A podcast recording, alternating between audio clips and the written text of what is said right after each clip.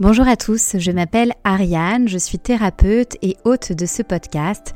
Pour cette nouvelle édition d'hypnose et conversation thérapeutique, j'ai décidé d'explorer avec vous différentes voies et méthodes de compréhension et guérison de l'anxiété.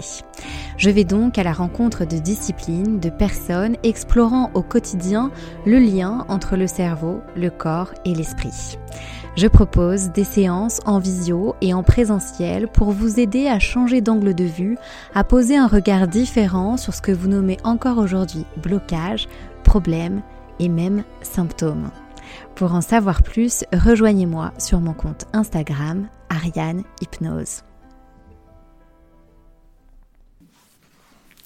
Pour ce premier épisode, j'ai décidé d'inviter Anna, professeure de yoga à Marseille, qui a ouvert son studio Gaïa il y a plus d'un an. Je connais Anna par des amis en commun et j'ai surtout entendu dire que ses cours étaient absolument géniaux. Anna rayonne par son sourire et sa présence. J'étais donc très très curieuse à l'idée de l'interroger sur sa vision du lien entre le corps et l'esprit par la pratique et la philosophie du yoga au quotidien. Avant de vous partager ma conversation avec Anna, il me semble important de rappeler que Bessel van der je ne sais pas si je prononce bien son nom, psychiatre américain de renom et spécialiste du syndrome de stress post-traumatique, évoque comme voie de guérison du traumatisme la pratique du yoga. Il est important aussi euh, vraiment de rappeler que le traumatisme n'est pas uniquement lié à des agressions, à des accidents, à des viols, à des violences physiques, aux guerres et aux catastrophes naturelles. Ça peut aussi être la perte d'un être cher, un dysfonctionnement au sein de sa famille, la perte d'un emploi, des violences verbales une séparation, de la négligence dans nos relations proches, l'annonce d'un diagnostic peuvent aussi être vécues comme un traumatisme dans le corps. Le yoga permet entre autres de réguler son système nerveux et d'inviter un sentiment de sécurité en soi, de conscience de soi et une présence dans son corps je vous partage une citation qui m'inspire.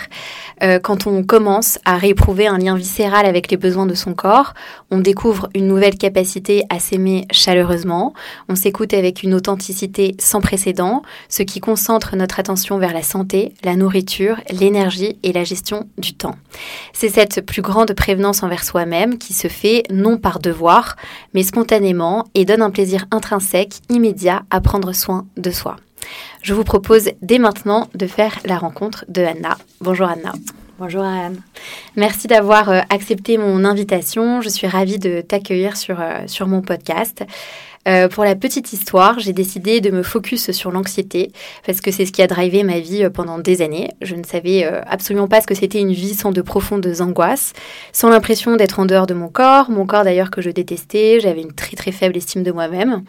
Euh, j'avais des symptômes toujours plus impressionnants les uns que les autres. Et il y a 10-15 ans, l'essor des médecines alternatives n'avait pas encore eu lieu comme aujourd'hui.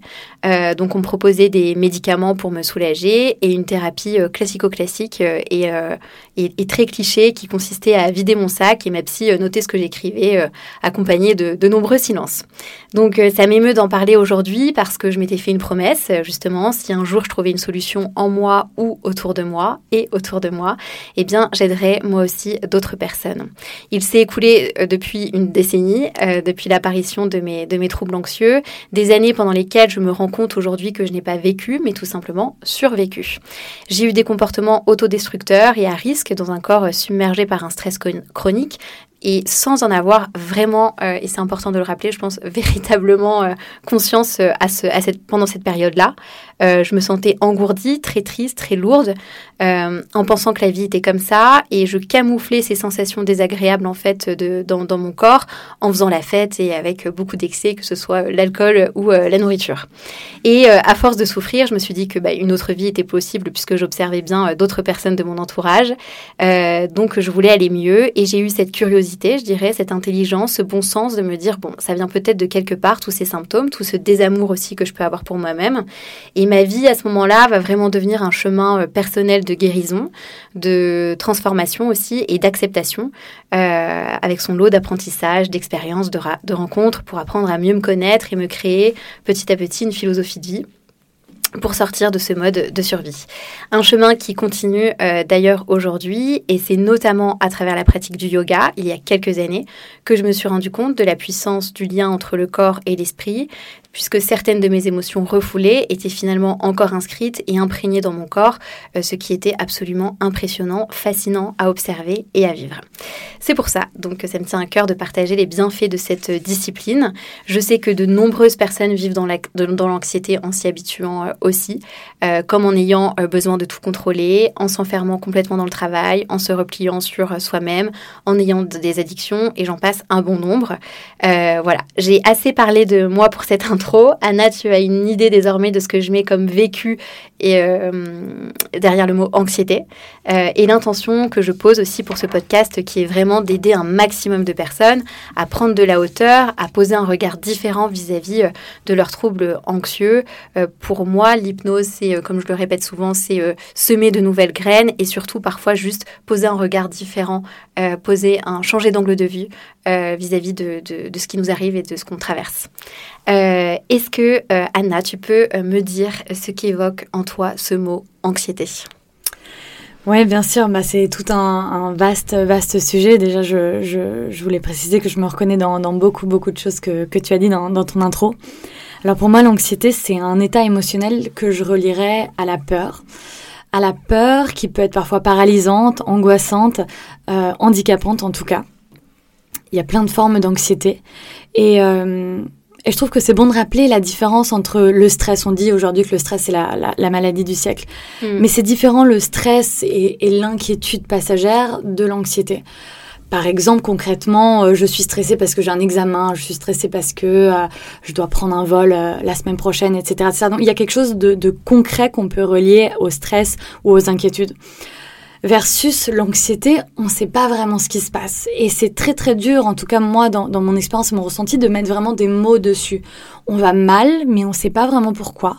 On a cette espèce de mal-être, de, sensation de fermeture, euh, d'isolement, euh, mais c'est très très dur de mettre des mots dessus. Et donc pour moi, c'est d'autant plus dur de, de, de, parler de son anxiété par rapport à ses inquiétudes ou à son stress, parce qu'en fait, souvent, la, personne elle-même, enfin moi en tout cas, ne savait pas ce qui se passait et ne savait pas pourquoi j'allais mal. Donc déjà, voilà, il, y a cette différence entre, entre anxiété et, petits soucis du quotidien ou, et stress. Euh, donc il existe pour moi plusieurs troubles anxieux qui sont souvent liés à des états émotionnels. Moi, celui dont je vais pouvoir parler, parce que c'est celui que j'ai traversé, que j'ai vécu, c'est le stress post-traumatique. C'est euh, un stress du coup qui, qui, va, qui va se produire après un accident, un traumatisme, mais qui va non pas euh, se dévoiler à la personne au moment de l'accident, au moment du traumatisme, mais peut surgir des mois, des années plus tard de façon complètement inopinée, alors qu'on s'attendait pas du tout à avoir cette, ce, ce, ces souvenirs qui remontent à la surface. Donc moi, ce qui s'est passé il y a maintenant 8 ans, et euh, tu vois, encore 8 ans après, ça m'émeut, euh, ça m'émeut toujours autant d'en parler. Euh, donc j'ai parfois la voix un petit peu enrouée quand, je parle de cet accident, euh, parce que pour moi, c'est un accident qui a, changé ma vie, et, et, euh, et donc bon, j'ai toujours à cœur d'en parler. Donc j'étais étudiante, j'avais 22 ans, j'habitais à Paris à l'époque, je, me rendais à l'école, j'étais en école de commerce, et sur le chemin de l'école, je me fais renverser par un bus. Donc, euh, bon, déjà, on se dit un accident, je me fais renverser par un vélo, une voiture. Bon, là, c'est un bus. C'est pas mal comme Un énorme bus, ouais. Donc, d'ailleurs, pour l'anecdote, souvent, il y a des gens qui disent bon, euh, ok, tu fais ça, c'est grave, mais c'est pas comme si tu te fais, faisais euh, renverser par un bus. Bah, et souvent, moi, je suis là en mode bah, en fait, je me suis déjà fait renverser par un bus. tu sais ce qui s'est passé à ce moment-là?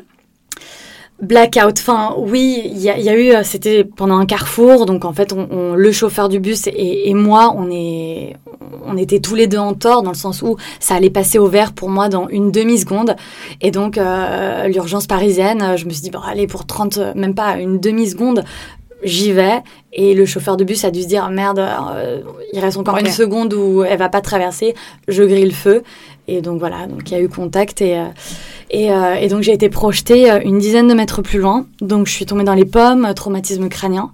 Je me suis réveillée dans le camion des pompiers même pas sans aucune émotion, vraiment sans pleurs, sans juste une espèce de d'anesthésie mm. générale du mental, des émotions, de, de, tout ce que tu veux. Tu te sentais euh, comme en dehors de son corps ou ah, complètement. Bah en fait déjà tu te réveilles d'un trauma crânien, je savais même pas où j'étais. Euh, je suis tombée dans les pommes, euh, j'étais en train de traverser la route et je me retrouve dans un camion avec trois personnes autour de moi. Euh, Et là, je m'en rappellerai toujours de cette première vague d'angoisse qui est montée quand on a fait les premiers tests physiques et que euh, quand le pompier m'a demandé de bouger mes jambes, mes jambes ne répondaient plus. Donc là, j'ai eu une première vague de mon Dieu, mais qu'est-ce qui se passe? Je suis peut-être handicapée. Euh, au final, voilà, euh, quelques heures plus tard, euh, le, médecin m'a confirmé que je pourrais remarcher. Et à partir de là, a commencé une guérison physique. Pour le coup, c'était uniquement une guérison physique, dans le sens où pendant trois mois, j'ai été alitée à l'hôpital sans pouvoir bouger. On pouvait pas plâtrer mon, mon bassin. Donc trois mois où j'étais déconnectée, c'est-à-dire que les médecins me demandaient mais mais comment ça va? T'es triste, t'es en colère? Rien du tout. Enfin, vraiment, j'étais juste là en mode, bah, j'attends juste que le temps passe et je prends sur quoi, moi. Euh, de tes journées? Rien. Vraiment rien. J'ai appris à m'ennuyer et c'est vraiment un apprentissage parce qu'avec le trauma crânien, je pouvais pas lire, je pouvais pas regarder de films, tout me donnait mal à la tête. Euh, je regardais par la fenêtre. Et à partir de là a commencé une espèce de je tournais en boucle dans ma tête. Je tournais en boucle, je tournais en boucle à, refaire ma vie, à, réfléchir au sens de la vie.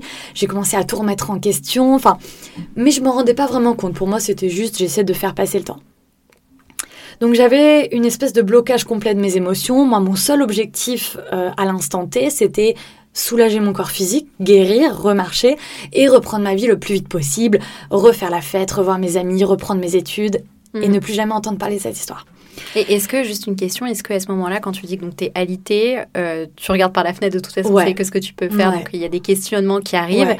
Et est-ce qu'il y a de la douleur physique quand tu dis. Euh, Écoute, il y a de la douleur physique. Après, euh, voilà, dans un milieu hospitalier, tu as quand même beaucoup d'antidouleurs. Donc, c'est pas tant la douleur physique. Enfin, j'ai en souvenir, en tout cas, j'ai pas de douleur physique particulière. Mm. Des maux de dos, plutôt un inconfort de pas pouvoir me lever, ne serait-ce que pour aller aux toilettes, pour manger, pour, pour me doucher c'est plutôt une gêne, mais la douleur, pour le coup, avec les médicaments, on l'a, on l'a plutôt, on l'a plutôt bien géré. D'accord. En tout cas, j'ai pas de souvenir de, de douleur, de douleur physique. En tout cas, en tout cas après les, les antidouleurs. Et, euh, et, donc au final, voilà, j'étais jeune, mon corps récupère très très vite, mon bassin se consolide, on me met dans un fauteuil roulant, puis dans des béquilles, sur des béquilles, et on me dit bon bah vas-y, vite, vie. Et donc là, moi, voilà, cette espèce d'instinct de de, de, de, vie qui revient. Euh, j'ai envie de vivre, de revivre tout ce que les six derniers mois m'ont euh, m'ont pas autorisé à faire. Donc, alors que les médecins me disaient, voilà, faut pas trop bouger, faut pas trop faire, c'est moi, je vais tout de suite voir mes amis, faire la fête, je bougeais tous les jours histoire de lutter contre cette frustration que j'ai eue. Mais encore une fois, dans un mood, euh, faut que j'avance à 1000%, je rattrape le temps perdu, et, et ce qui s'est passé, au final, c'est pas grave.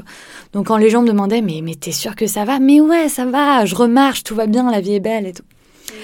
Donc, la fin n'est pas aussi gaie. Hmm. Donc, euh, je fais mes valises en mode, allez, euh, je déménage à Berlin. Donc, je déménage à Berlin, je me trouve une coloc, euh, parce que je sentais quand même qu'à Paris, il y avait une espèce de mal-être.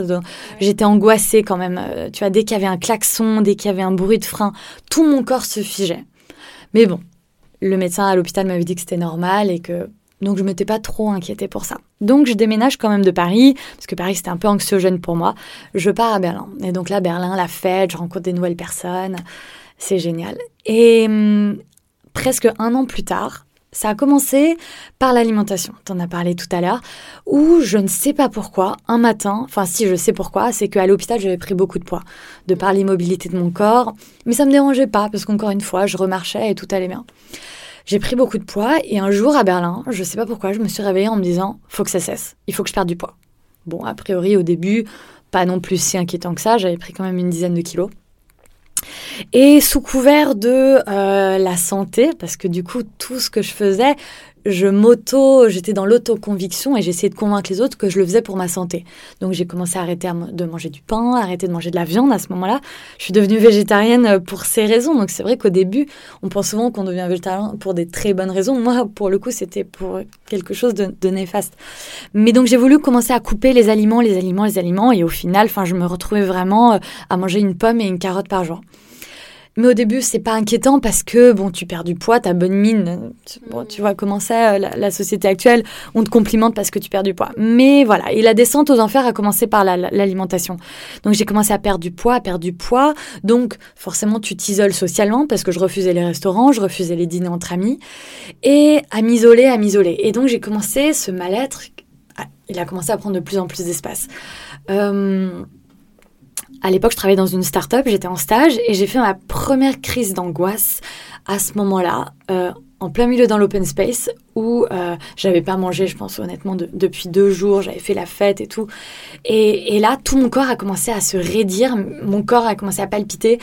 Euh, c'était la première fois que ça m'arrivait, j'ai eu un flash, enfin, plus rien allait, je pouvais plus respirer. Quand tu dis que tu as eu un flash, c'était un flash de quoi?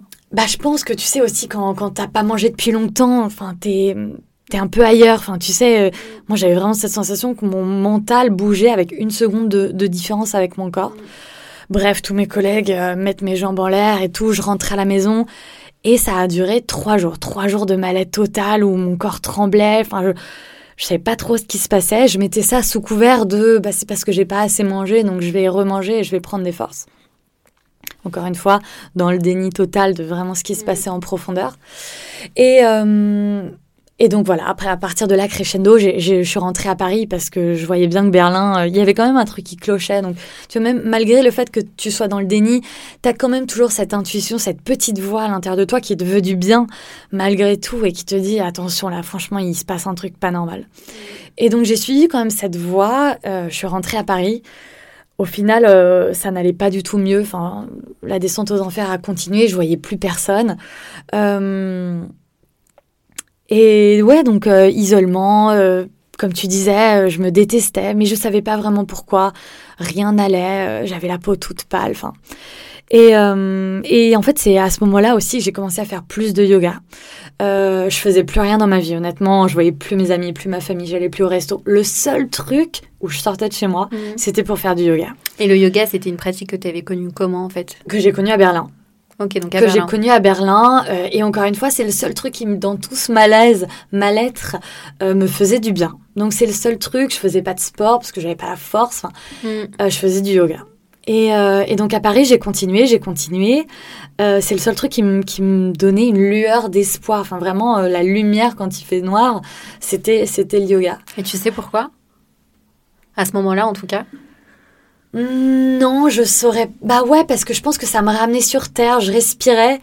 Pour peut-être la seule fois dans ma semaine, j'utilisais mon corps comme quelque chose de, bien, comme quelque chose de positif. Mm. Ça me permettait de déconnecter. Je respirais. Mais je pense que sur le moment, je m'en rendais pas vraiment compte. Juste, je me disais, et moi, l'anxiété, ça s'est aussi traduit par, euh, je suis devenue complètement euh, obsédée par euh, le temps, par le planning, par, j'étais, j'avais une vie ultra carrée. Mm. Et dès que tu sortais de, de, de, mon planning, de dès que tu me faisais sortir de ça, je pouvais devenir mais dingue. Enfin, je pétais des câbles dans la rue parce que quelqu'un avait cinq minutes de retard sur un rendez-vous, je, je pétais des câbles parce que euh, quelqu'un m'avait dit quelque chose et qu'en fait c'était légèrement différent, ne serait-ce qu'on change le lieu de rendez-vous, je pouvais faire une crise dans la rue. Mm. Et je pense que le yoga m'apaisait sans vraiment que, que je m'en rende compte. Et, euh, et un jour, un jour, je me lève le matin, je, je me regarde dans le miroir, visage pâle, tristesse totale dans le regard, enfin il n'y a plus rien. Et là, encore une fois, cette intuition, je me dis non, il y a quelque chose de plus, il faut que je me reprenne en main. Et encore aujourd'hui, je me rappelle de ce moment, cette lueur d'espoir qui, montait à la surface. Je fonds en larmes pour la première fois en un an et demi. Donc, donc ça veut dire que depuis euh, l'accident, depuis l'accident, tu n'avais eu aucune émotion qui était ressortie. Rien. Anesthésie. Rien. Pas une seule larme, pas rien du tout, tu vois. Mm. Même après l'accident, comme j'avais pas vraiment de douleur, j'ai jamais pleuré, j'ai jamais eu pitié de ma situation, jamais, jamais, jamais. Et ce matin-là, je me regarde dans le miroir et là, je fonds en larmes. Vraiment, je pouvais plus me contrôler. Vraiment, c'est, ça a duré 10, 15, 20 minutes, je pourrais même pas te dire. Tout sort, tout ce que je retiens, cette, ce mal-être, tout ce que je verrouillais, verrouillé par l'alimentation, par la colère, la frustration. Par du, contrôle aussi, en fait. Du contrôle total. À fond, du total tout ressort à ce moment-là. Et là, au final, bah, tu vois, je, reviens, je redeviens une petite fille. La première personne que j'appelle, c'est ma maman. Mm. Alors que à qui j'avais pas parlé depuis quasi un an parce que, voilà, mm. ma situation avait fait que j'avais un peu coupé les points avec ma famille. Je fonds en larmes et à partir de là, la renaissance.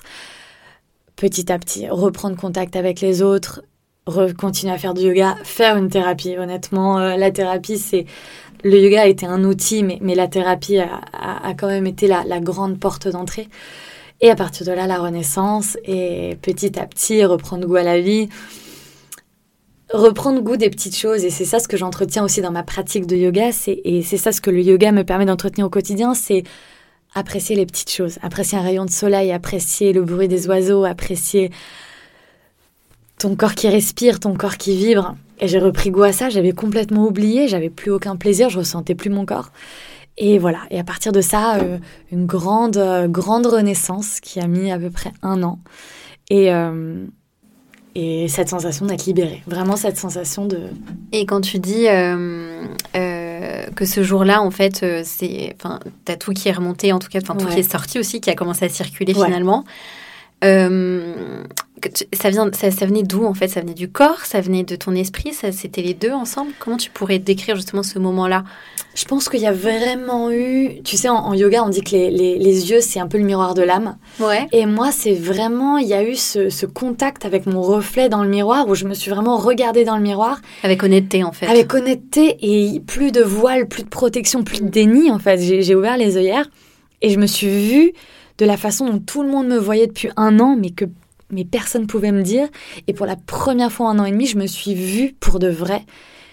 Et ça m'a fait pleurer parce que je me suis dit, mais, mais comment t'as pu mm. ne pas ouvrir les yeux avant? Comment t'as pu te laisser aller à ce point-là, t'oublier à ce point-là?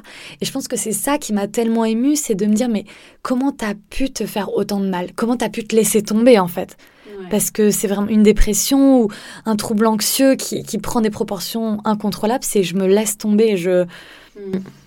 Je, m'oublie un peu. Je m'oublie, enfin je, je suis plus personne en fait, je m'efface.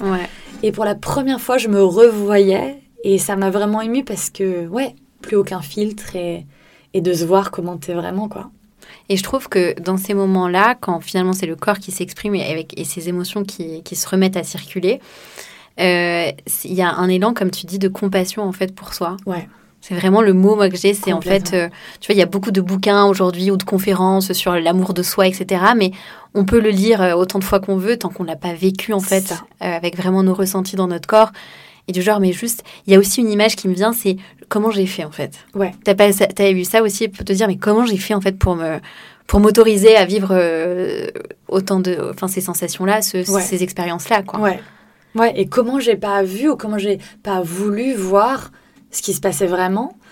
Euh, Est-ce que tu as eu des réponses justement euh, par rapport à ça et, euh, lors de ta thérapie de ce qui s'est passé justement finalement pourquoi je suppose que c'est parce que le choc était tellement violent qu'il y a eu une sorte de dissociation en fait? Ouais, c'est ça. Euh, et, ça, comment justement, qu'est-ce que, quand tu dis euh, la thérapie, que c'est quelque chose que tu recommandes, évidemment, euh, qu'est-ce que qu'est-ce que tu en retiens et quel message tu voudrais faire passer justement à quelqu'un qui a peut-être vécu un choc comme le tien. Mais j'aime rappeler aussi que euh, il y, a des chocs où c'est pas obligatoirement un accident. Euh, il y a des, des, personnes qui peuvent aussi vivre ce genre d'état euh, avec des séparations, avec des, des négligences familiales, avec la perte d'un être cher, avec un deuil. Donc toi, quel j'ai oublié ma question, mais quel Qu'est-ce que j'ai qu'est-ce que, j'ai sorti de cette thérapie? Quels outils? Bah, pour moi déjà c'est accepter et je pense que enfin je dirais pas que c'est l'erreur que j'ai faite parce que c'est pas une erreur c'était juste ma comment mon corps et mon mental a décidé de processer ça mais j'ai voulu être superwoman enfin tu vois j'ai voulu euh, tout passer direct à autre chose et ça fonctionne pour moi ça fonctionne pour une rupture ça fonctionne pour un burn-out ça fonctionne mm. pour pour tous les traumatismes où on va on va vouloir tourner la page directe. Mm. Pour moi, un conseil, c'est non. En fait, quand un deuil, un, burn-out, un traumatisme, un accident, une séparation violente, prenez le temps, en fait. Prenez le temps de vivre ce qui s'est passé vraiment. On a, on a le temps, en fait. On n'est pas obligé de fermer la page, on n'est pas obligé de, de, de, clôturer le chapitre tout de suite. On peut s'autoriser à, à vivre ça pleinement moi, ce que j'ai fait, c'est que voilà, j'avais cette urgence de vivre et du coup, j'ai voulu passer à autre chose tout de suite, ce qui du coup n'était pas la bonne solution parce que c'est revenu un boomerang des années plus tard et version x 100. Et je pense que la thérapie peut t'autoriser à aller explorer des choses que t'irais pas explorer toi-même, même si j'ai fait énormément de, travail moi-même, d'autoréflexion, mais il n'empêche qu'une thérapeute va, va savoir orienter ta réflexion et, et peut-être t'emmener dans des parties de toi dans lesquelles tu n'irais pas forcément euh, chercher euh, toi-même. Moi, c'est vrai que ce qui est, ce qui est sorti de cette thérapie, c'était que j'avais aussi cette sensation que, tu sais, l'esprit humain, il faut trouver un coupable. Enfin, il se passe quelque chose, il faut un coupable. Euh, on m'a d'ailleurs beaucoup demandé après l'accident, mais qu'est-ce que, est-ce qu'il va y avoir un procès euh, le, chauffeur de bus, tu dois être tellement en colère contre lui. Non, honnêtement, ce mec pour moi c'est un anonyme. Je sais même pas qui c'est, euh, et j'ai jamais su qui c'était. Et donc, mon mental, il a quand même voulu, à sa façon, fermer ce chapitre. Et donc, il a fallu trouver un coupable ou en tout cas une raison à cette situation. Et donc, la facilité pour mon mental à ce moment-là, c'était que c'était moi. C'était ma faute. Parce que pour, pour, pour, pour mille et une raisons, que je me suis trompée de chemin et j'ai fait ce chemin-là, c'était pas mon chemin habituel. Et pourquoi, pourquoi, pourquoi j'ai fait ça? Et moi, j'étais obsédée par le pourquoi, en fait. Euh, mhm. Et j'ai eu une culpabilité? Une énorme culpabilité. Et le contrôle alimentaire de, la nourriture, etc., c'était aussi une façon de me punir. Enfin, il y, a plein de choses, bien sûr, qui, qui, qui, qui est ressorti de ce, de ce stress post-traumatique. Mais il y avait cette culpabilité sur laquelle on a beaucoup travaillé en thérapie de bah, lâcher prise. Lâcher prise, c'est pas ta faute, c'est la faute de personne. Aujourd'hui, c'est même un de mes mantras, c'est tout ce qui doit se passer va se passer, tout ce qui doit arriver arrivera. T'es pas là pour changer le, le fil de ta vie, t'es pas là pour changer le cours de ta vie. T'es juste là pour accepter les choses que tu peux pas contrôler, te concentrer sur ce que toi tu peux contrôler, lâcher prise et, avancer. Et je me souviens, ma toute dernière séance de thérapie, j'ai dit à la thérapeute, honnêtement, avec tout ce qu'on s'est dit, tout ce chemin que j'ai fait, tout ce que j'ai appris sur moi-même, si je pouvais revenir en arrière, le matin de l'accident, je referais exactement la même chose. Je reprendrais le même chemin où je me suis trompée, je mmh. ferais la même pause, ces dernières 30 secondes qui ont fait que j'ai eu cet accident, je referais tout pareil. Mm. Et elle m'a regardée, elle m'a dit Bon, je, bah, pense que, c'est C'est trop bien. Ouais, ouais. Et euh, justement, par rapport à, au, donc, euh, au yoga, oui. Euh, qu'est-ce que c'est la philosophie du yoga en fait Enfin déjà, le yoga pour toi c'est quoi? Souvent quand je discute avec une professeure de yoga, on me dit souvent que c'est c'est plus qu'une pratique, c'est une, une philosophie de vie, une, manière de vivre aussi. Ouais. Bah pour toi, qu'est-ce que c'est? Et encore plus euh, toujours en, s'adressant aussi à des personnes qui, euh, qui vivent dans l'anxiété, qu'est-ce que ça peut apporter en fait? Alors pour moi, tout simplement, je dirais que le yoga, c'est un outil. Mhm. C'est un outil comme peut l'être euh, la méditation, l'hypnose. c'est un outil. Dans ta boîte à outils qui est composée de voilà toutes ces choses-là, le yoga, c'est un de ces outils-là. je pense aussi que le yoga, c'est une expérience. C'est le yoga, euh, tu vois, pour des personnes qui n'ont jamais fait de yoga, parfois tu peux entendre, ouais, le yoga c'est une secte, le yoga c'est une religion. Pour moi, c'est rien de tout ça. Et le yoga, c'est pas non plus un sport. Euh, T'es pas là pour te dépenser. C'est complète... c'est une pratique qui est complètement euh, à l'écart. Euh, et pour moi, c'est une expérience. C'est quelque chose qu'il faut vivre, c'est quelque chose qui peut transcender, c'est quelque chose qui peut faire remonter à la surface beaucoup, beaucoup de choses. Mm. Euh, mais c'est un outil. Ça veut dire que tu dois utiliser le yoga pour te faire du bien. Euh, ça veut dire que tu dois te mettre au service de toi-même, justement. Comme je le disais, parfois il y a des gens qui sont anxieux, qui ont du stress, qui sont en dépression, qui s'oublient complètement. Bah, le yoga, c'est exactement le contraire. C'est s'aimer soi-même pour ensuite aimer la vie, aimer les autres, mais ça commence par soi-même. c'est entrer en relation aussi avec soi-même. Complètement, complètement. Hmm. Bah, la définition, la définition un peu euh, à l'origine du yoga, c'était voilà la connexion entre le corps et l'esprit.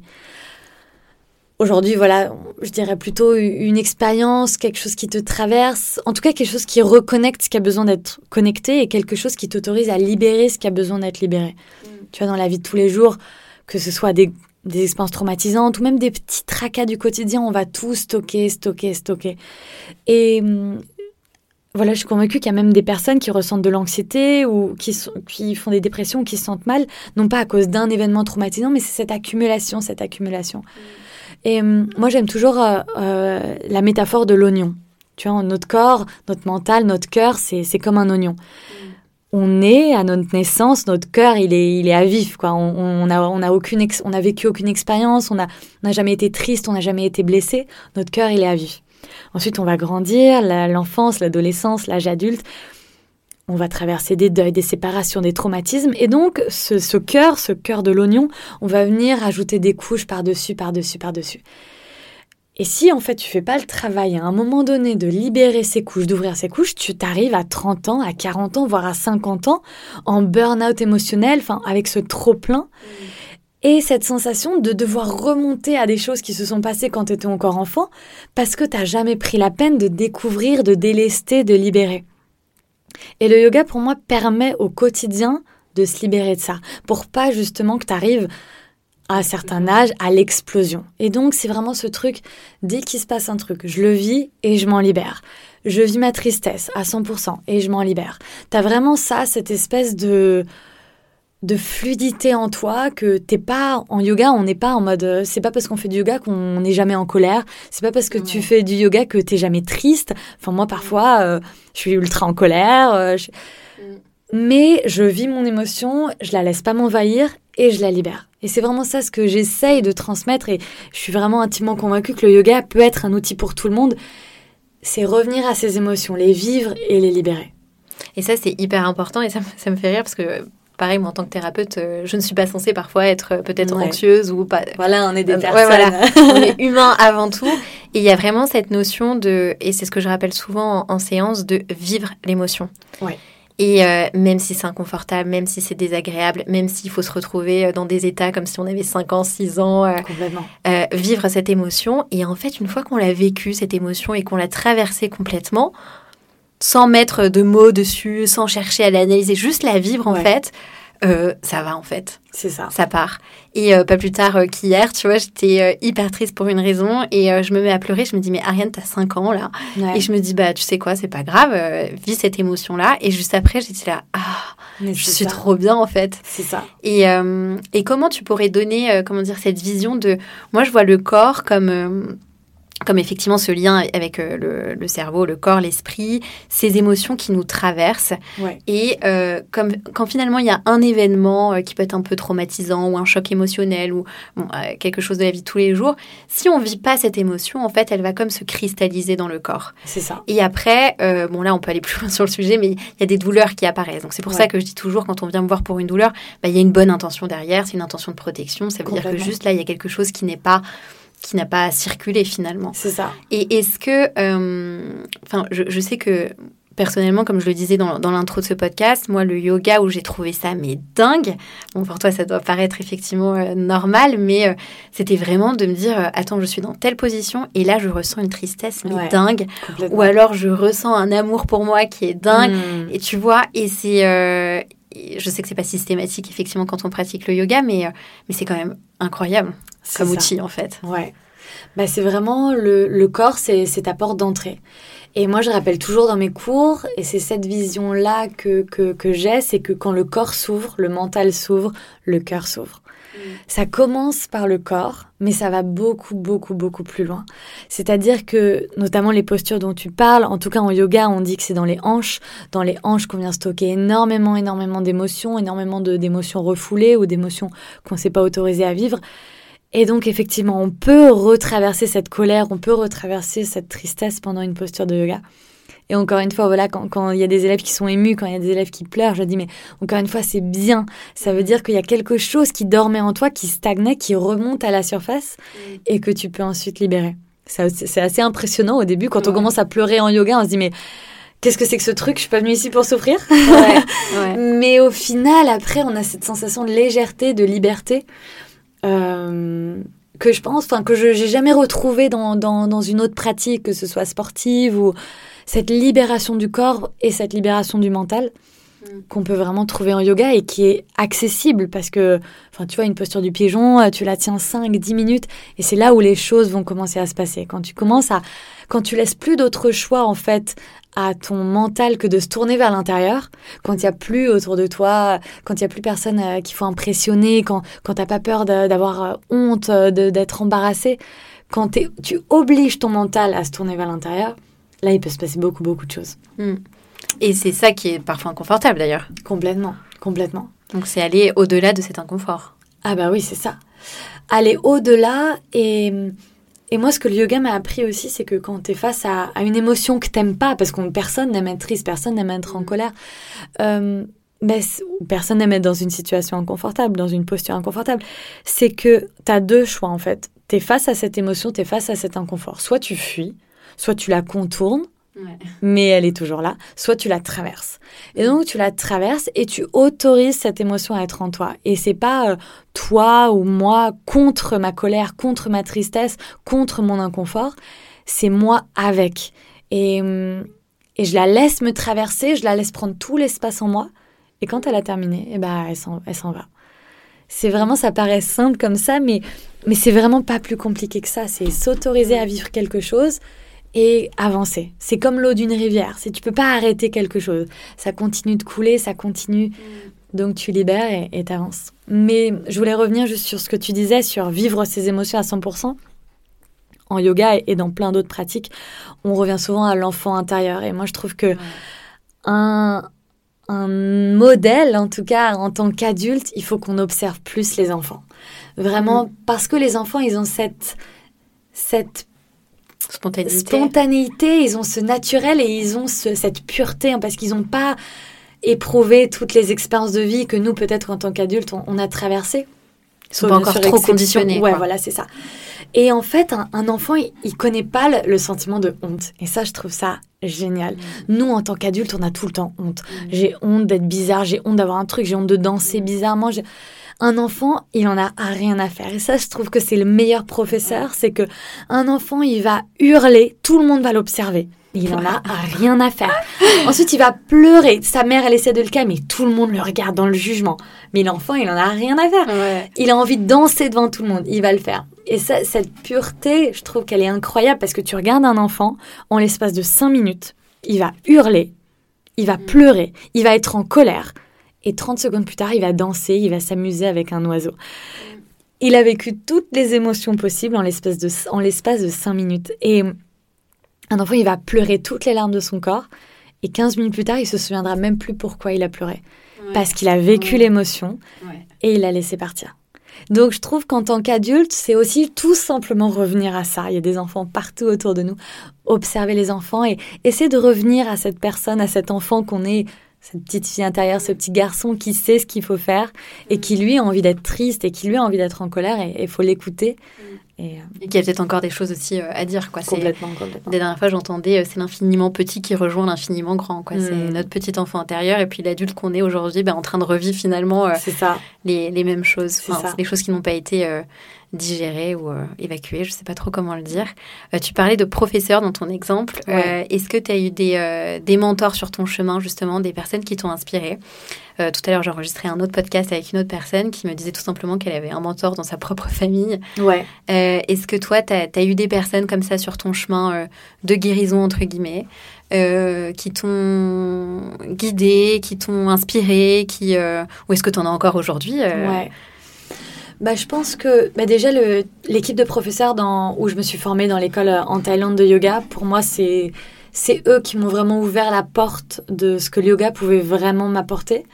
Parce que c'est vrai que jusqu'à présent, je connaissais le yoga un petit peu à l'occidental, où tu sais, à la parisienne, tu arrives, tu prends ton cours, tu pars et vite, euh, mm. je continue ma vie.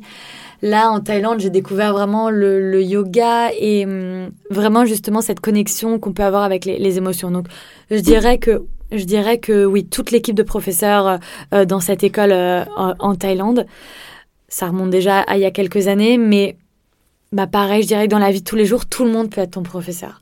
Tout le monde, tes amis, tes parents, ta sœur, ton amoureux, ton amoureuse, etc. Tout le monde peut, à sa manière, t'apprendre des choses sur la vie. Mm. Donc, donc non, j'ai pas de gourou, j'ai pas quelqu'un que je suis comme une religion. Euh, euh, non, euh, même la nature, la nature, c'est un super professeur.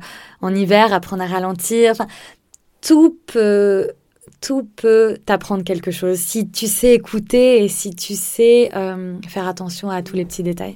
Observer. Observer, ouais. L'observation. Tu vois, je te disais tout à l'heure, observer les enfants. Ça peut être observer tes amis, observer ta mère, observer tes collègues, la façon dont eux ils réagissent, enfin, toutes les relations humaines, en fait, euh, au sens plus large du terme, ça nous apprend quelque chose sur nous-mêmes mm. et, sur la vie, quoi. Ouais, j'ai l'impression qu'il y a une phrase qui me vient quand tu dis ça, c'est tout est information.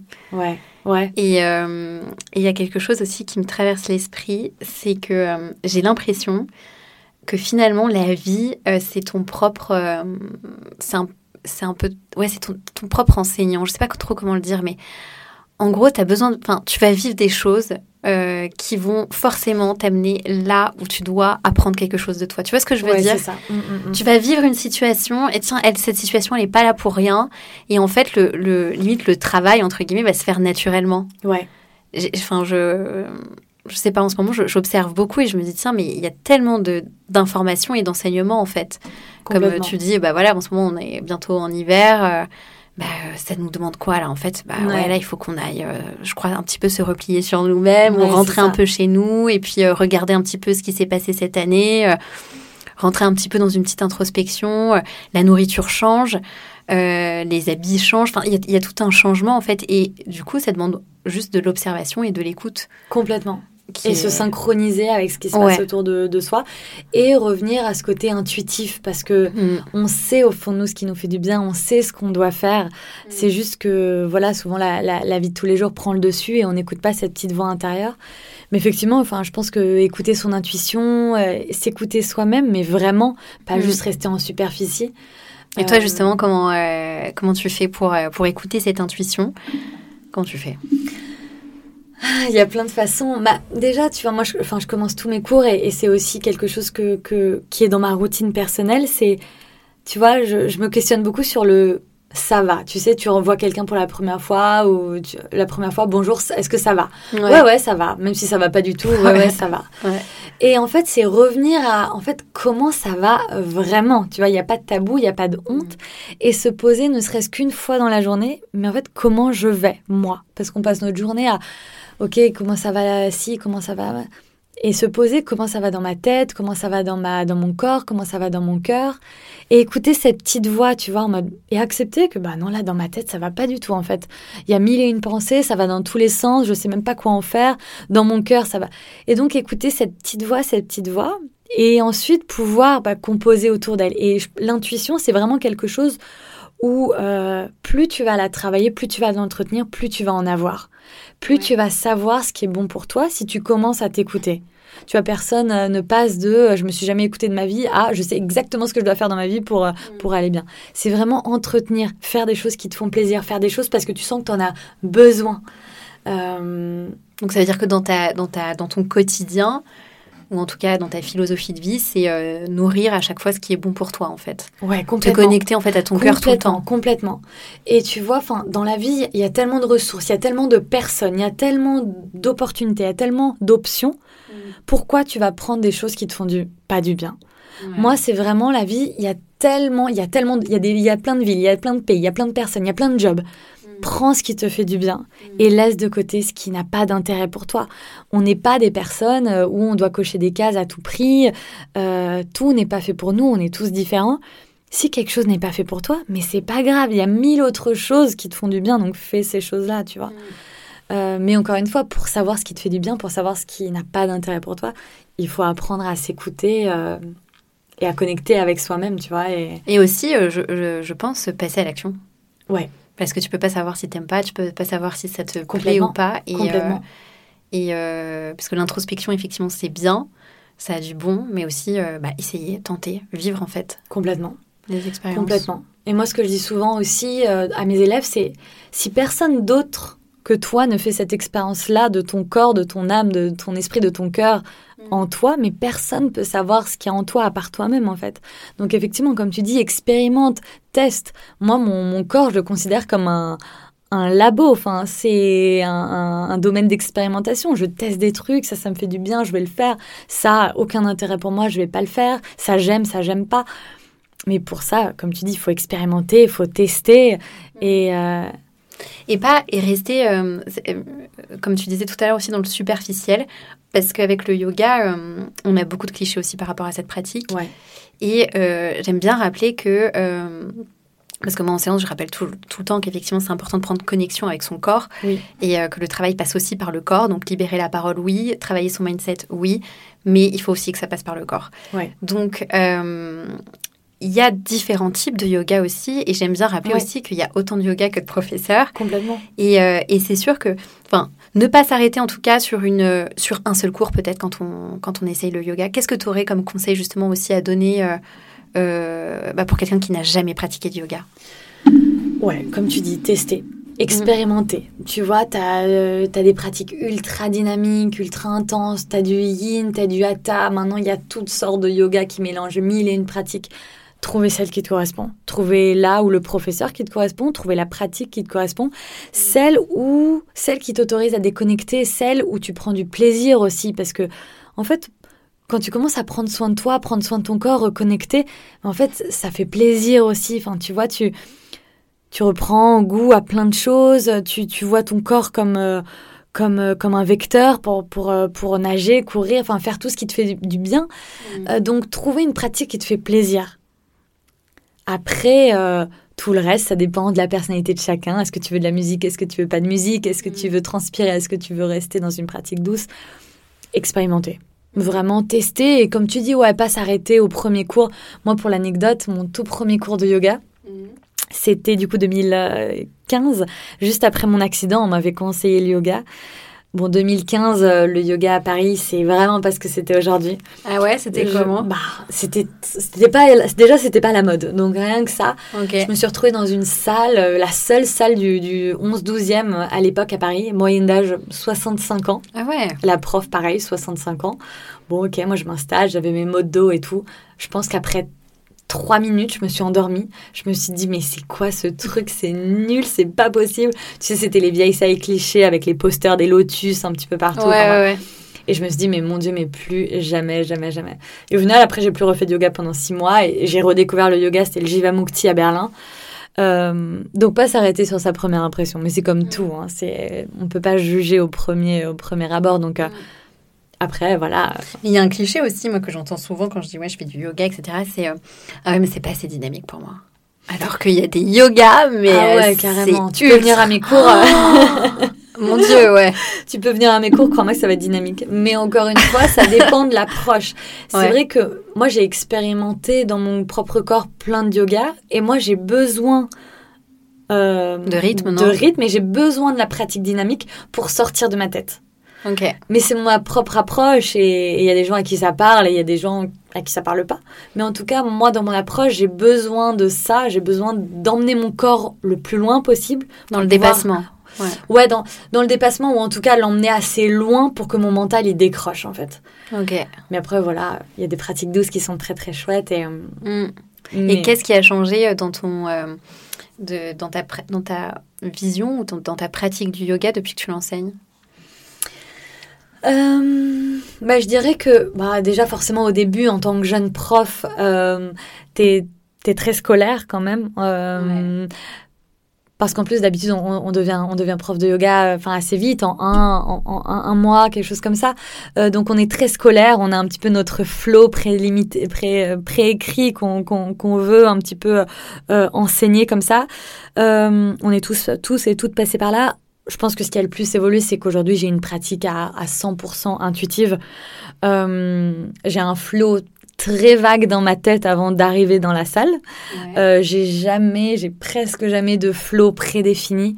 Euh, j'ai à peu près les postures que je veux faire dans ma tête et après c'est de l'intuition totale, du freestyle total parce que je vais m'adapter aux élèves, je vais m'adapter au mood de la de la journée. Est-ce qu'il mm. fait chaud, est-ce qu'il fait froid? Mais c'est quelque euh, chose qui te vient euh, sur le moment. Sur le moment, parce que tu as aussi emmagasiné un tas d'expériences, un oui, tas voilà, de bien sûr, et bien sûr, il y a ça aussi. Il y, a, y, a, y, a, toute cette expérience qui m'autorise aujourd'hui à composer. Pour faire du freestyle, il faut avoir déjà tout rodé avant. Enfin, tu peux pas faire du freestyle si juste du freestyle. Donc, euh, tu peux trouver l'intuition quand, quand toi-même tu as rodé toutes tes postures, tes enchaînements, tes transitions. Mais ouais, je pense que c'est ça qui a le plus changé, c'est ce côté intuitif, organique de la pratique. Euh, je pense que c'est ce qui a le plus changé, ouais. Aujourd'hui, tu as monté ton, enfin, tu as créé ton studio de yoga donc à Marseille, euh, qui est à côté de Castellane, si je me trompe. À côté de la place Castellane, ouais. Voilà. Donc, il y a un studio qui s'appelle euh, Gaïa. Euh, qu'est-ce que ça t'a appris justement ce projet, enfin euh, monter son propre studio Est-ce que c'était un rêve ou est-ce que c'est venu naturellement à toi? Je sais qu'en off, on avait parlé euh, toutes les deux de cette idée de flow et cette idée de en fait quand tu es au bon endroit et que c'est le bon moment pour toi, mm. il y a ces choses qui viennent naturellement à toi. Et c'est tellement des sensations qui sont ultra agréable. Et je crois que c'est quand on cultive justement tout ce que tu as dit au long de ce podcast, cette énergie qui vient du cœur. Euh, c'est-à-dire que je m'écoute, même si la société me dit que non, même si euh, dans mon entourage ça. ça se fait pas, bah, je me fais confiance à ce truc. Et même si, même si je me bute et même si ça marche pas, je sais qu'un jour ça marchera pour moi. Ouais, c'est ça. C'est ça. Complètement. Complètement. Bah, j'ai ouvert Gaïa il y a maintenant presque deux ans. En février, ça fera deux ans. Euh, ouais, ça faisait deux ans et demi que j'étais prof de yoga. Le Covid était un petit peu passé par là. Et, euh, en toute transparence, je me suis rendu compte, après deux ans et demi d'être prof de yoga, que cette vie, bon ensuite il y a eu le, Covid, donc en plus, j'étais nomade, enfin j'ai donné des cours au Maroc, j'ai donné des cours au Cambodge, que cette vie un petit peu, bah, pas trop freestyle, mais cette vie me convenait pas à 100%. Mm. Euh, que j'avais besoin d'ancrage, j'avais besoin de trouver des racines, j'avais besoin de me poser. Euh, donc le studio, c'est quelque chose qui est venu assez naturellement pour moi. Comme tu dis, c'est à partir du moment où je me suis dit je vais ouvrir un studio, tous, toutes les portes se sont ouvertes pour moi pour me dire il faut que tu fasses ça. Et donc en fait, à partir du moment, je me souviens quand j'ai eu cette idée, j'avais pas honte, c'est pas de la honte, mais, mais j'étais trop timide d'en parler parce que je me disais, mais, mais les gens, ils vont me prendre pour une folle, c'est impossible que j'ouvre un studio, en plus à Marseille, il y a deux ans, etc. etc. Mais en fait, l'univers, ou on peut l'appeler comme on veut, m'a tellement ouvert les portes et m'a dit, mais si, regarde, on va t'aider, on va t'aider. Mm. Que en fait, j'ai eu besoin de faire aucun effort particulier. Ouais, c'est la loi du moindre effort. Ouais, j'ai embarqué et en un clignement de Dieu, euh, j'ai ouvert les portes du studio et, et c'était fait, quoi. Donc, euh, donc c'est trop chouette. Non, vraiment, c'est trop chouette. Et, euh, et c'est vrai que, comme tu dis, parfois, bah, moi, ma, mon, mon, propre père était contre le yoga, contre le... Enfin, non, quand il était pour le studio du yoga, mais il était contre la reconversion, il était contre le yoga. Mais on n'a pas précisé ce que tu faisais justement avant le yoga, mais... Ouais, avant le yoga, j'étais chargée de com chez L'Oréal. Donc vraiment un monde, un monde à part. Euh, et donc, ouais, donc la stabilité, l'ancrage, le, salaire qui tombe tous les mois, voilà. Les, terminé. les CDI, euh, les choses que les parents aiment, aiment plutôt bien d'habitude. Donc, moi, voilà, j'ai tout envoyé valser. Donc, mon père, euh, ouais, vraiment, vraiment, vraiment pas content. Mais j'étais tellement, encore une fois, cette voix, cette intuition, je savais que c'est ce que je devais faire. Et tu l'as dit tout au début, et c'est, moi j'ai ressenti exactement ça, ça a vraiment résonné ce que tu as dit au début. C'est quand le yoga m'a ouvert les portes en mode mais en fait la guérison est possible, aller plus loin c'est possible, je ne vais pas rester dans ce mal-être toute ma vie. Ce jour-là, je me suis dit je vais devenir prof de yoga. Non pas pour être la meilleure prof du monde ou pour faire les postures les plus incroyables possibles, pour à mon échelle donner aux gens à travers le yoga ce que le yoga m'a donné à moi. Mm.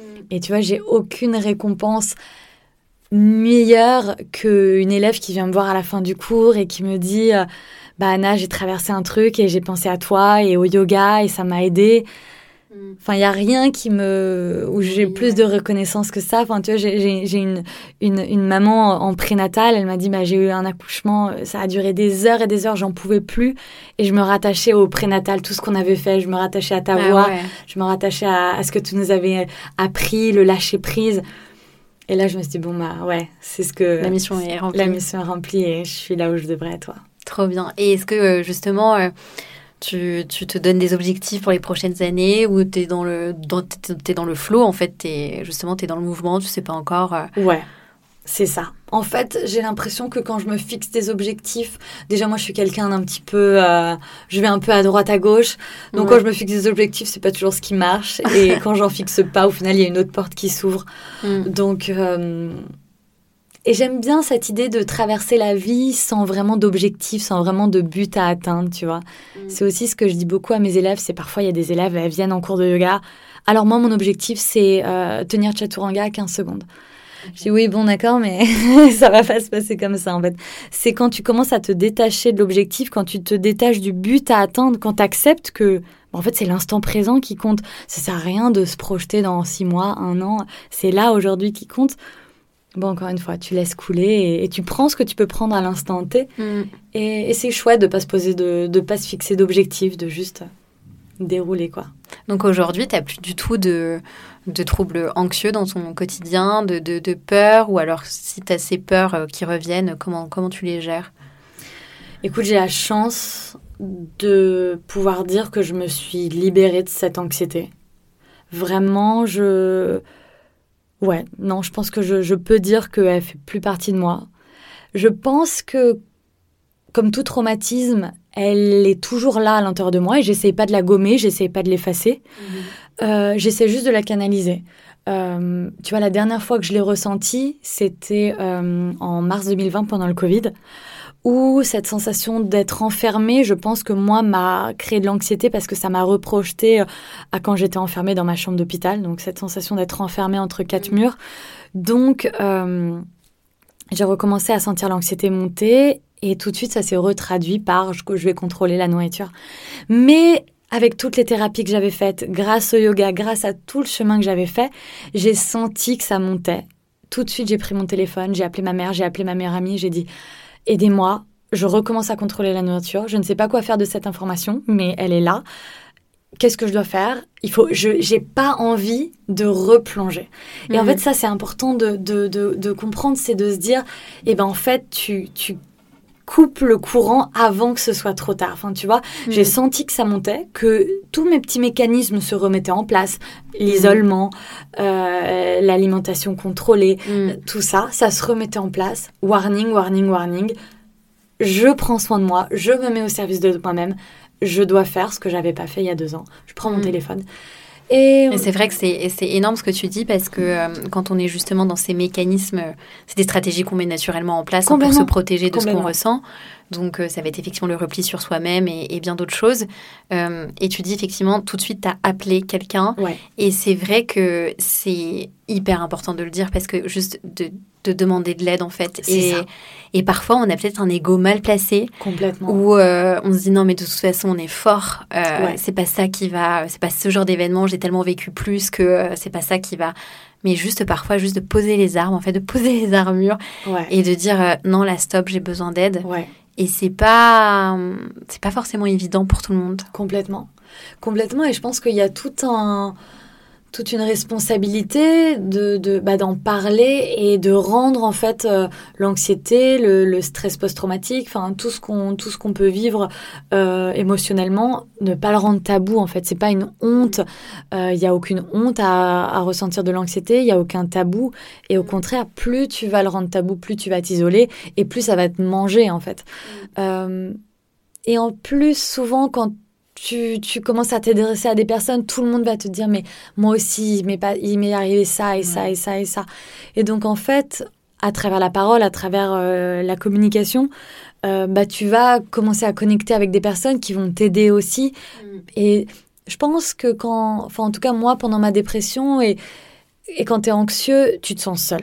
Et tu as l'impression que tu es la seule personne du monde à ressentir ce que tu ressens. Et que, mon Dieu, pourquoi ça m'arrive à moi et à personne d'autre? Et en fait, ça arrive à beaucoup, beaucoup plus de gens que ce qu'on pense. Mais voilà, tout le monde le garde pour soi parce que c'est tabou.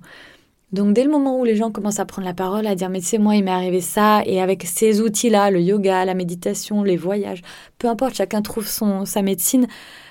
Et eh bah j'ai réussi à aller mieux. Et bah du coup ça donne aussi du baume au cœur à la personne. Tu vois bon bah si elle elle a réussi à, à s'en sortir, bah moi c'est pas une fatalité. Mm. Et ça c'est vraiment un message que je voulais faire passer, c'est rien n'est une fatalité en fait, rien n'est final. Tu peux toujours chercher, chercher la lumière dans l'obscurité, tu peux chercher le calme pendant l'orage, tu peux, tu peux mm. chercher le, le confort dans l'inconfort. Tu peux, tu peux mm. trouver. Et après, tu t'accroches à ce tout petit truc et tu remontes, tu, remontes, tu remontes. Euh, et j'ai quand, tu disais, par exemple, tout à l'heure, quand tu t'es retrouvée dans cette chambre d'hôpital à, ne pouvoir que regarder euh, dehors finalement, j'ai l'impression aussi, donc là on va peut-être partir dans, une, dans quelque chose d'un petit peu plus spirituel ou philosophique, mais que parfois en fait la vie te demande juste d'arrêter.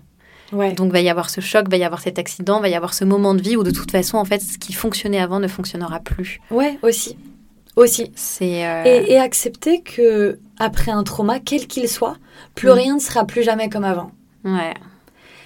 Et ça, c'est un grand travail d'acceptation, je pense. C'est comme un deuil, en fait. C'est comme un deuil, ouais. Ça peut être un deuil de son corps physique, ça peut être euh, un deuil d'une relation, ça peut être un deuil d'un job qu'on adorait, etc. Mais c'est vraiment accepter, ok, plus rien ne sera plus jamais comme avant. Ça ne veut pas forcément dire que ce sera mieux, ce sera pas moins bien, ce sera juste différent. Mm. Et accepter. Et après, c'est vrai que c'est la vie de toute façon sans cesse. J'ai l'impression te demande aussi de de te renouveler en fait et de, vivre quelque chose de et c'est pour ça qu'il y a je pense cet instant présent c'est dont on parle beaucoup en fait. parce que finalement bah t'es là quand euh, t'es là maintenant en fait. Ouais c'est ça. C'est ça. Et ouais. Et, et pour moi tu vois quand on te dit toujours vis dans l'instant présent c'est que beaucoup de personnes vivent même de mon entourage vivent dans, dans, dans le passé mm. ah je regrette c'est le fameux et si et si j'avais accepté ce job? Et si j'avais répondu à ce mec? Et si, et si, et si? Donc tu vis dans une projection du passé, mm. parce que si ça se trouve, eh bah, ça n'aurait pas rapporté une situation mm. beaucoup mieux de ce que... Mais bon, tu aimes entretenir ce passé qui, qui du coup n'aura jamais existé, ou alors tu vis dans des souvenirs, tu vis dans, dans la nostalgie? Et après, tu vis dans une projection du futur. Oh, mon Dieu, dans deux ans, comment je vais faire financièrement? Mm. Et dans deux ans, comment je vais faire? Où est-ce que je vais vivre? Attends, attends. Du coup, tu vis dans le passé, tu vis dans le futur, mais là, juste aujourd'hui, il y a personne en fait. Ouais. Et ça paraît tout simple à dire comme ça, et c'est pas si difficile que ça, mais c'est se dire, ok, c'est pas grave, le futur il n'existe pas encore, le passé il est passé, j'ai plus aucun impact sur ces choses-là. Hmm. Concentre-toi sur ce qui se passe aujourd'hui, sur ce qui se passe autour de toi, sur la personne qui est en face de toi, hmm. et ça te ramène aussi vraiment les pieds sur terre, tu vois. Enfin, est-ce que tu as des tips concrets justement quand pour une personne qui euh, soit dans le passé à ruminer, parce qu'on appelle ça la rumination, euh, soit euh, trop dans le futur et donc qui crée cette anxiété de quelque chose qui n'est même pas encore arrivé et qui est en train de le créer dans, dans son mental. Bah, Comment déjà, on revient à, maintenant en fait Je pense va reprendre le plaisir des petites choses observer ce qui se passe autour de soi et, et vraiment entretenir cette gratitude pour l'instant présent. Enfin, tu vois, tu t'installes en terrasse. Je suis reconnaissant pour ce café que je suis en train de boire. Je suis reconnaissant pour le rayon de soleil. S'il pleut, je suis reconnaissante pour la pluie parce que ça va nourrir la nature, etc. Euh, je pense que si tu reviens aux gratitudes des toutes petites choses autour de toi. Déjà tu te sens mieux. Peu importe ce qui s'est passé hier, peu importe ce qui s'est passé la semaine dernière. Ok, je suis là, je suis présente, je suis en bonne santé, je bois mon thé, il y a du soleil. Bon, tout va pas si mal. Et après, pour le futur, c'est vraiment euh, challenger son mental, en fait, de se dire, déjà, souvent, les projections que l'on se fait du futur, c'est jamais, c'est toujours beaucoup, beaucoup plus grave que ce qui se passe euh, réellement.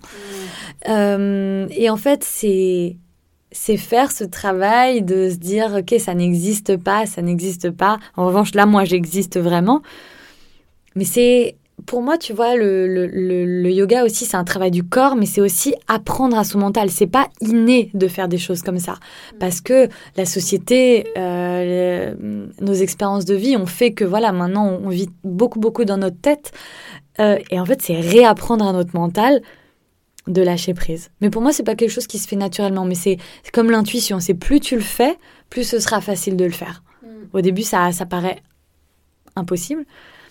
Et après, au fur et à mesure du temps, tu te dis, ah tiens, bah, je pense beaucoup moins à, moi dans trois ans, à mm. mon boss dans deux ans, qu'est-ce qui va se passer? Tu penses beaucoup moins. Mais c'est vraiment une, une, une, autre vie, en fait. Complètement. C'est vraiment une autre vie, en fait, parce que comme tu reprenais l'exemple de cet oignon on retire des couches, c'est-à-dire que finalement pendant tant d'années, tu as vécu avec euh, cette vision de la vie euh, qui est comme ci, comme ça, etc. Et puis tu as retiré tes couches et puis en fait en train de te dire, bah juste là je prends ce que, ce que j'ai et je suis contente de ce que j'ai. Et, donc c'est quand même une autre vie que ce qu'on nous vend euh, à longueur de, fin, de la journée. Quoi. De la ouais c'est ça. Et, et aujourd'hui, je pense aussi avec les médias, avec ce qui se passe dans le monde, et enfin, pas avec les médias, avec les réseaux sociaux, je voulais dire. Et ce truc de zapping, ce truc de aussi d'immédiateté, je sais que moi, avec le mot par exemple hypnose en séance, on veut des résultats tout de suite. Ouais, ouais, ouais. Ouh là là, euh, je suis pas une magicienne. Euh, il y a des choses qui peuvent switcher très rapidement et d'autres choses qui prennent du temps. Ouais. Et en fait, on est comme, euh, on n'a plus envie que les choses prennent du temps. On n'a plus envie de de, de, tout ce process, de tout cet effort. En fait, on veut du du rapide. Et même notre mental est donc à, cette, à l'image des réseaux sociaux, en fait. Donc, il est dans tous les sens. Et c'est vrai que euh, le yoga, ou en tout cas toute pratique, et en particulier enfin, le yoga, mais c'est euh, je reviens dans mon corps et dans chacune de mes sensations. Et euh, est-ce que tu aurais une respiration mm-hmm. de base à partager pour quelqu'un qui ressent justement un petit peu d'anxiété Ouais, bien sûr. Bah, pour moi, ma respiration préférée, Et dès que je ressens moi-même, tu vois, cette sensation de blocage dans ma poitrine ou que je, voilà, je, sens qu'il y a quelque chose que je peux pas digérer euh, émotionnellement, la respiration carrée. C'est la plus simple pour moi. Tu vois, je pourrais te dire Nadi Shodana, etc., etc. Mais pour quelqu'un qui n'a jamais fait de yoga, ça va pas du tout lui parler. Alors que la respiration carrée, tout le monde peut la faire. Un enfant, une personne âgée, tout le monde peut le faire. C'est très simple. Tu inspires sur quatre temps. Tu retiens ton souffle 4. Tu expires 4. Tu retiens 4 et tu fais ça à l'infini.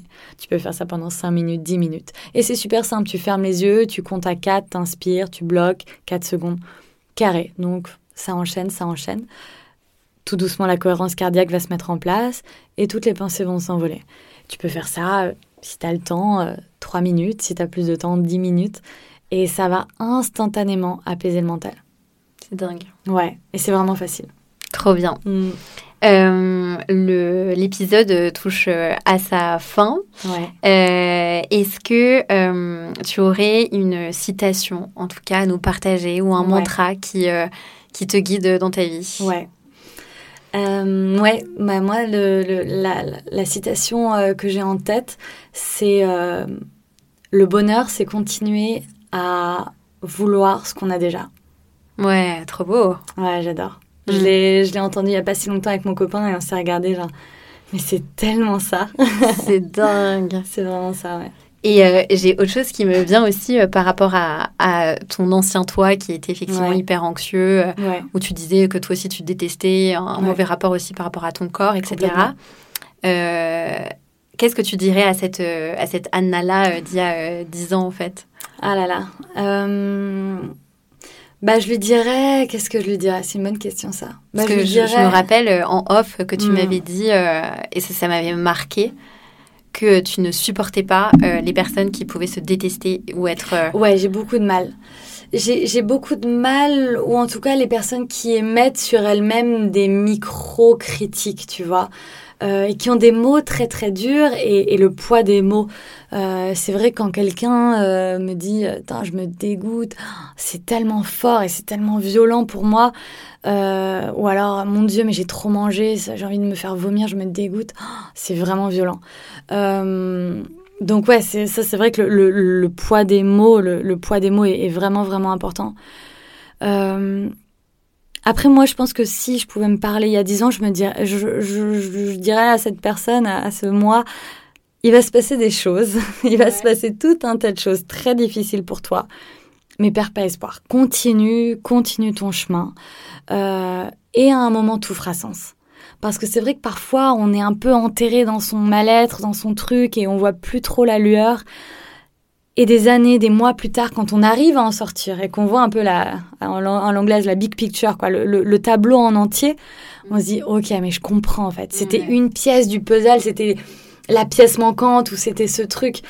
Euh, donc ouais, je pense que je lui dirais ça. Un jour, tout fera sens. Trop bien.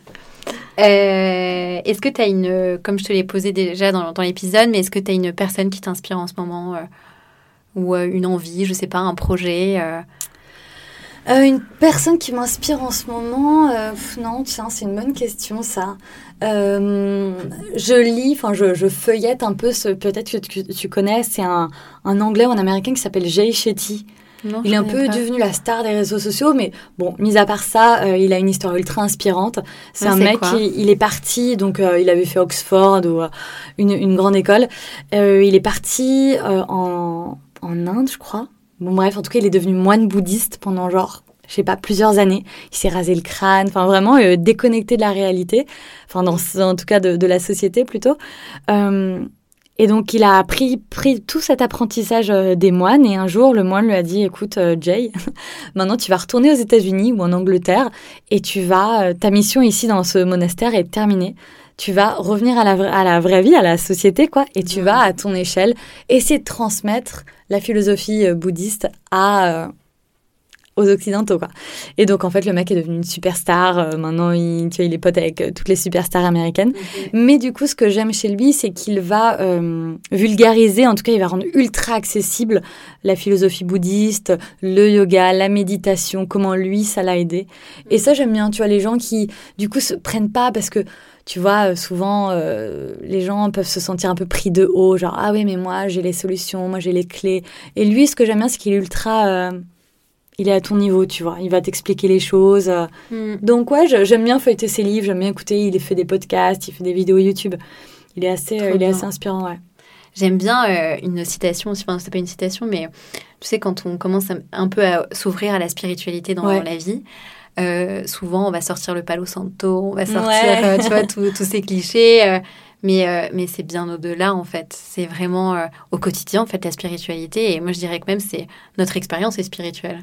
Complètement, complètement. Et, et, pour revenir une, une, dernière fois sur le yoga, c'est que vraiment, je souligne, le yoga, c'est pas une heure que tu passes sur ton tapis. Si tu arrives à entretenir l'état d'esprit yoga, tu fais du yoga 24 euh, heures sur 24 en fait. Faire du yoga, c'est rester calme quand euh, quand il y a une situation euh, qui te dérange autour de toi. Faire du yoga, c'est vivre une émotion. Faire du yoga, c'est être bienveillant envers soi-même, c'est ne pas culpabiliser. Donc en fait, c'est respirer tout simplement. Mm. Tu respires, tu fais du yoga. Mm. Donc donc ouais, ouais, faire du yoga, tu peux en faire 24 heures sur 24, quoi. tu vis yoga. Ouais, c'est ça. Euh, puisque j'interviewe principalement des personnes sur la région de Marseille. Ouais.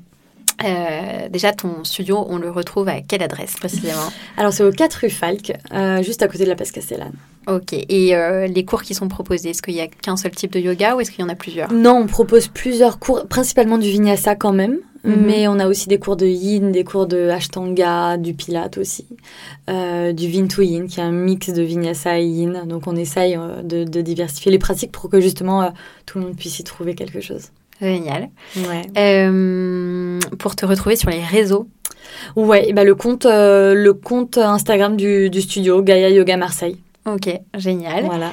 Euh, après, tes bonnes adresses à toi, euh, à Marseille, parce que moi j'adore cette ville. Je trouve qu'elle est bah, dingue. Je pense que quand on vit à Marseille, on n'a pas trop le choix que de l'aimer cette ville. Et euh, elle est, en fait, cette ville, elle est quand même assez chaotique. Ouais. et assez intense. Et j'ai l'impression, c'est soit tu l'adores, soit tu la détestes. Quoi. Il n'y a pas de. Ouais, c'est ça. Il n'y a pas trop de juste milieu avec Marseille. Et je trouve que c'est une des villes en France où il y a encore une âme, quoi. Ouais. Il y a encore des, euh, tu vois, il y a cet accent, il y a, des gens qui sont là, enfin, depuis très longtemps, et c'est pas aseptisé comme beaucoup de, villes avec les mêmes mm. enseignes partout. C'est brut pour ouais, moi. Ouais, c'est brut, ouais. c'est une ville très brute. Et on retrouve, euh, enfin, je sais pas, je, vis dans un quartier où tu peux fumer chez le coiffeur, tu peux, euh, tu vois, enfin, il y a des, il y a des, des scènes, mais tu te dis, il y a qu'à Marseille en fait que ça existe encore. Et euh, on parlait de, choses qui sont aseptisées tout à l'heure en début de mm. podcast. Moi, je trouve que c'est une, une, ville où justement on peut vivre ses émotions en tout cas. Ah oui, complètement, ça c'est sûr. C'est un peu trop même. Oh, ouais, complètement. Euh, est-ce que tu as un endroit euh, préféré pour te baigner à Marseille? Ouais, moi c'est la plage du prophète. Ah ouais? Ouais, j'adore cette C'est vrai qu'elle est incroyable. J'ai réappris à l'aimer parce qu'avant je l'aimais pas du tout. Ouais cet été, mais je trouvais l'eau magnifique. C'est trop beau, j'aime trop le coucher de soleil, quand tu commences à installer les terrains de volley, euh, ah, j'adore. C'est dingue. Mm. Euh, ton endroit préféré pour randonner à Marseille? Les Goudes. Marseille vert, euh, le mm. pas de la demi-lune. Trop beau quand tu passes là dans, mm. cette, dans, cette, dans ce creux du rocher, magnifique. une adresse pour bruncher? Franchement, je veux dire à la maison. Je fais presque pas de brunch à Marseille. Ma petite habitude, c'est café chez Pétrin Couchette et je rentre à la maison et brunch maison. euh, pour dîner alors Ouais, pour dîner, euh, Catherine. Notre-Dame-du-Mont, Catherine, c'est génial. Je pas. Ah ouais, c'est trop bien. Catherine, ça s'appelle Catherine. Catherine. Ouais, comme le prénom, sans le H. Euh, juste à côté du métro. Et euh, c'est des petites assiettes à partager, un peu fusion. c'est génial. Trop bien. et pour boire un verre ah ouais, pour boire un verre, euh... oh, peut-être... Euh... Allez, hein, je bois plus trop d'alcool en ce moment, mais fut un temps Sarment. J'aime bien l'endroit. Ouais, c'est super sympa. C'est super bon. Euh, bah, écoute, merci en tout cas euh, de, de t'être livré sur ce podcast. C'était trop bien. Euh, Est-ce qu'il y a quelque chose que tu as l'impression que tu n'as pas eu le temps de le dire ou que tu voudrais ajouter? Écoute, non. Tester le yoga. Faites-vous du bien. Non, mais dans, dans, dans, voilà, dans un contexte euh, actuel où il y a beaucoup de choses qui vont mal, euh, prendre, du soin, prendre soin de soi, c'est pas un luxe. Euh, prenez soin de vous pour pouvoir ensuite créer de l'espace pour faire du bien aux autres. On ne peut pas faire du bien aux autres si soi-même on, on va pas bien. Ouais, donc prendre soin de soi, c'est altruiste. Ouais, complètement. Merci beaucoup Anne. Merci Ariane. À bientôt. Salut. Merci beaucoup pour votre écoute. Si cet épisode vous a plu, n'hésitez pas à le partager euh, à vos proches. Euh, moi, c'était un vrai plaisir de le préparer, de l'enregistrer. Et n'hésitez pas aussi à laisser un avis. Ça pourrait énormément m'aider. Un grand merci, merci, merci. Et à très vite.